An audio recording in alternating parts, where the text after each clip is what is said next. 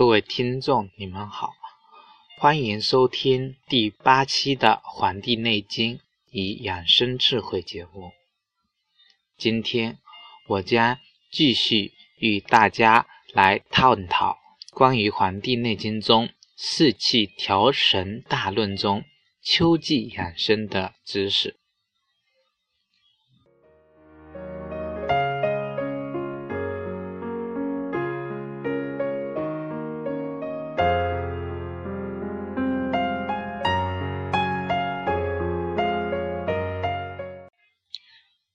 三月，此为闭藏，水冰地侧，无扰乎阳。早卧早起，必待日光，使志若浮若逆，若有失意，若已有得，去寒就温，无泄皮肤，使气极夺。此。冬气之应，养肠之道也。逆之则伤肾，冬为痿厥，奋生则少。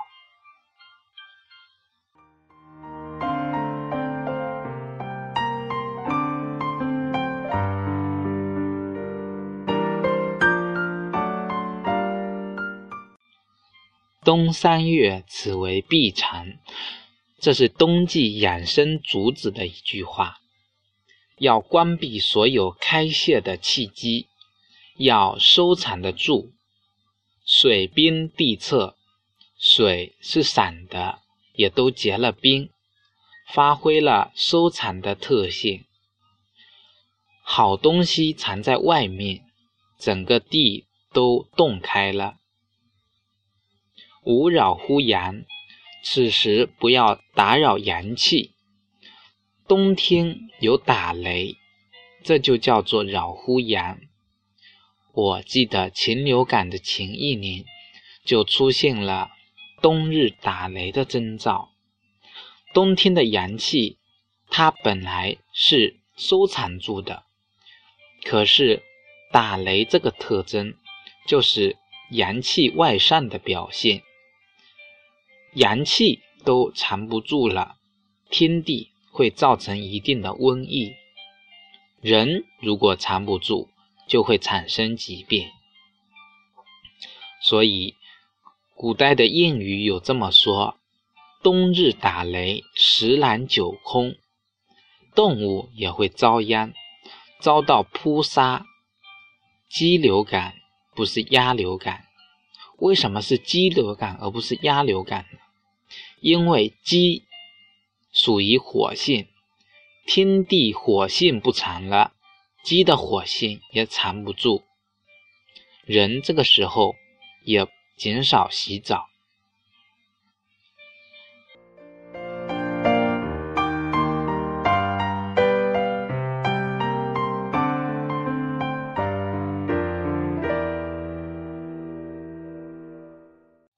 早卧早起。以避日光，早卧早起，一定要等太阳升起再起。使志若浮若逆，志就是情志，也就是肾经。若好像的意思，这个肾经好像起来了，又好像藏起来了。冬三月有一个过程，让它保持在起与不起之间。若有失意，若已有得。自己美滋滋的享受，这就是冬季要有有所藏、有所不藏的表现。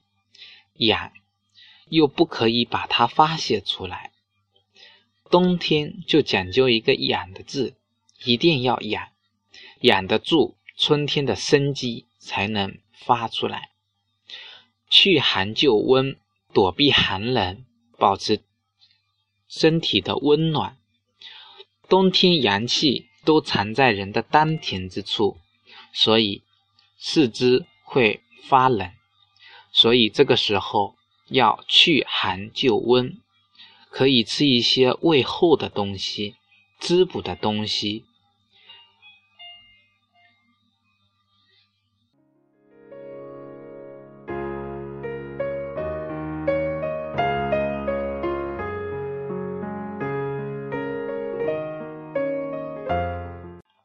无泄皮肤，肺主皮毛，中医称人为果虫，皮主收敛，毛主宣泄。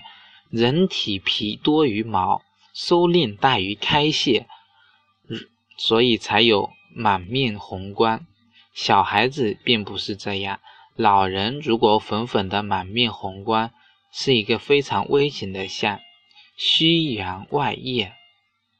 小孩子身上有一层细细的毛，像润泽的把阳气收在里边，含在里边。肺有两个特征，一个是肃降，一个是宣发。肃降为主，宣发为辅。人的表面，特别是后背，都为太阳，不要经常开泄。中国人提倡洗脚、泡脚。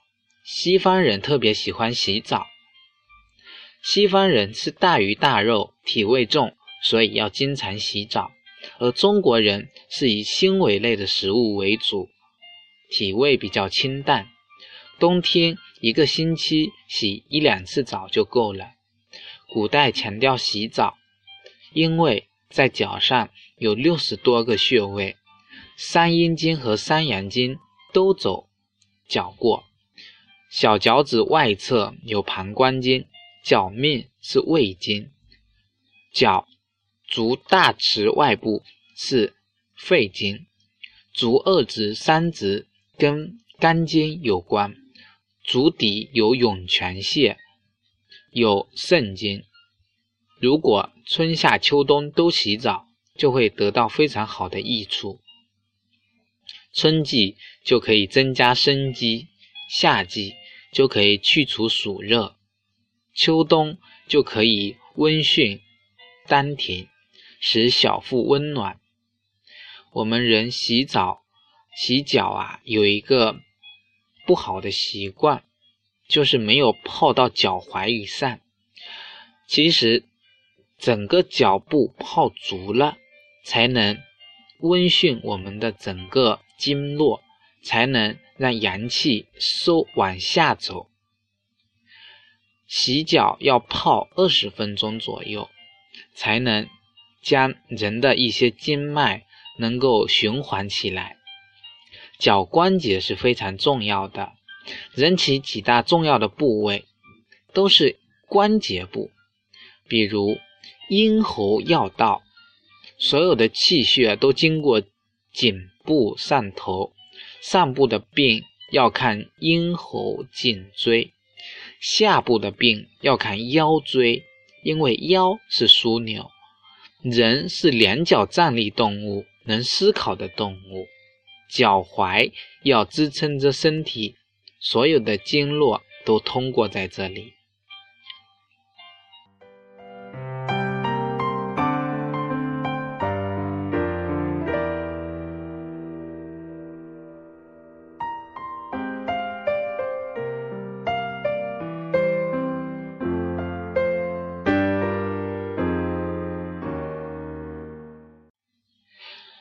冬季要藏，不能泄。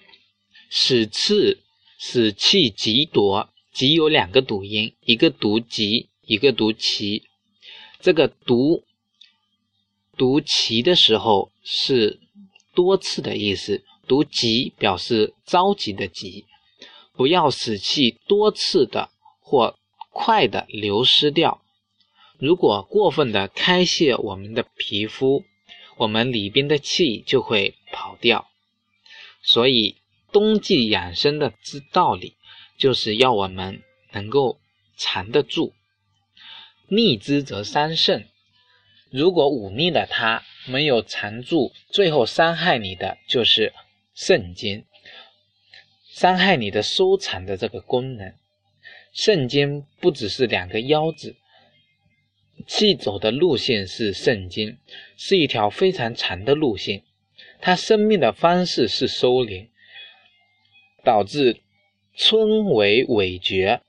尾，凡是经变，如果腿没有劲，或者是抽筋，半身不遂，都是尾症，全属于木季肝病的这种病。就是说，全属于木，就是属于肝变、肝经的变。冬天肾水如果没有藏住，春天就出现痿症，就会出现肝变，容易导致经脉松弛，容易产生抽筋、半身不遂的这种症状。觉四肢觉冷，如果冬天藏经藏的不够，到了春天就会手脚冰冷。春天的病，也就是从。冬天带过来的，所以春夏秋冬这样一个循环的过程，它就是相互联系的。如果冬天的疾病没有很好的预防，啊，一些养生的一些观念没有掌握，奋生则少，冬天没有养好。给春天生发的力量也就不够了。